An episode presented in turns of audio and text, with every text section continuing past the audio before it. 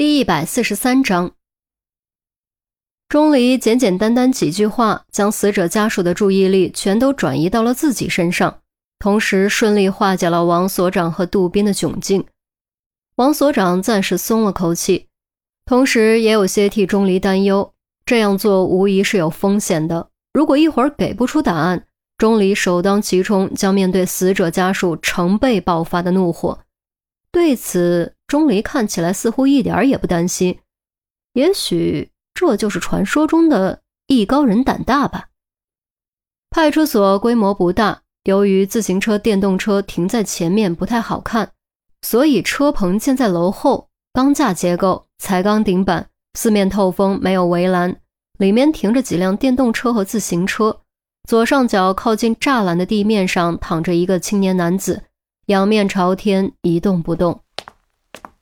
他就是包小豆。发现尸体后，现场就没有动过。王所长指了指不远处地上的尸体：“小豆，小豆！”死者妈妈情绪又开始激动，哭喊着要冲过去。两名民警连忙拦住。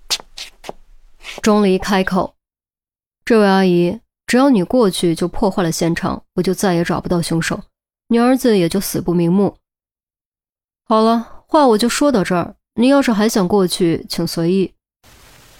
果然，死者妈妈没敢再冲，而是扑到旁边妹妹怀中，直掉眼泪。其余家属也都纷纷止步，站在警戒线外面探头观望。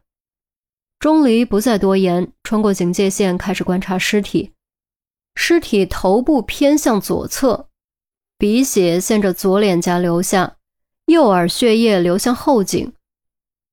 左臂平展，右臂搭在腹部，衣裤整齐，略脏，没有血迹。脚上没有鞋子，也没有袜子。右脚掌指根下方有一块凝固的污痕，像是沾着什么东西。哎，有发现吗？王所长小声地问。钟离没有回答，戴上手套开始检查尸体。除了明显致死的头部创口，还仔细检查了死者的手、胸腹。足底以及衣裤口袋，共找到一串钥匙、一把手铐、一点零钱和一小团揉在一起的白色细线。当看到钟离抠下死者足底的粘着物放在鼻端闻的时候，不止杜宾和王所长感觉不适，连死者家属都感觉有点反胃。双侧瞳孔散大，角膜上出现白色小点，尸斑暗红，开始融合成片，尸体僵硬，几乎遍及全身。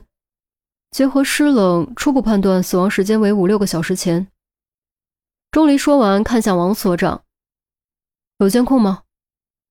王所长一脸纠结：“本来是有的，这不正在全面更新升级吗？赶巧就遇到这事儿了。你说倒霉不倒霉？嗯，是挺倒霉的。”钟离实话实说，一点安慰的意思都没有，盯着尸体又左左右右转了几次。昨晚他被关在几楼？哪个房间？一楼，就是这扇窗户。王所长连忙快跑几步，跑出车棚，停在楼尽头的窗户下面，指着窗户说：“没有安防盗窗吗？”王所长苦笑：“ 这里是派出所，贼都躲着走，怎么会偷这里？”哦，我要进去看看。钟离哦了一声。王所长哪有异议，连忙带着钟离进楼。除了死者妈妈和姨妈留在外面，其余死者家属都跟着拥进了楼。几位民警拦都拦不住。走进拘留室，钟离没有查看其他地方，很有目的性，直接走到窗户跟前，见窗户是关上的。窗户被谁关上的？呃，刚发现尸体的时候，我也怀疑过是不是跳窗出去的。可窗户分明是关着的，我一一问过，没有人碰过窗户。前门呢？钟离盯着窗户上下打量，没有回头。前门有值班员，他不可能从前门出去。王所长语气非常肯定：前门不通，窗户关着，没有可供人通过的通风管道。也就是说，案发时间这间拘留室相当于密室。一切突然变得扑朔迷离起来。用正常的逻辑思考，似乎唯一合理的解释就是，民警刑讯导致包小豆死亡，弃尸车棚串供否认。可问题依然没有解决。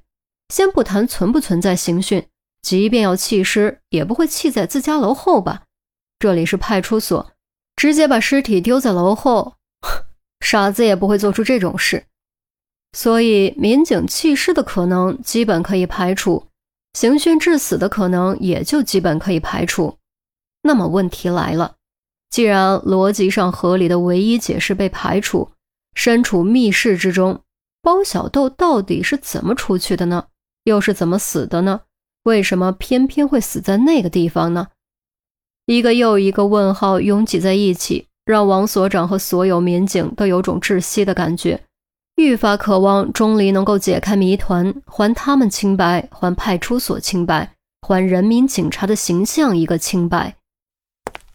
钟离没有再多问什么，坐在包小豆曾经坐过的位置上，假装左手被铐着。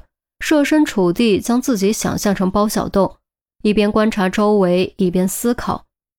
渐渐的，焦急等待的王所长消失了，门外探头探脑的死者家属消失了，无声无息，门被关上。窗外的晨光越来越暗，刚刚升起的太阳直接沉了下去。月亮升起，夜色重新笼罩大地。五分钟过去，十分钟过去。十五分钟过去了，当死者家属都有些等不及的时候，当王所长忍不住想开口问的时候，钟离双眼豁然睁开，腾地站了起来。我明白了，原来是这样。凶手是谁？死者家属异口同声。原来是哪样？王所长只觉得心脏都要跳出来。杜宾站在窗外往里看，时不时跳一下，显然也非常焦急。钟离转头指着窗户，肯定地说：“他就是从窗户出去的。”这不可能，窗户明明是关着的，我的人不可能撒谎。王所长立刻否认：“如果包小豆是从窗户出去的，岂不意味着有民警在说谎？他对自己的下属了如指掌，很清楚他们是什么样的人。”也许他们不够上进，但他们至少都是善良的、正直的，绝不会和包小豆的死有任何关系。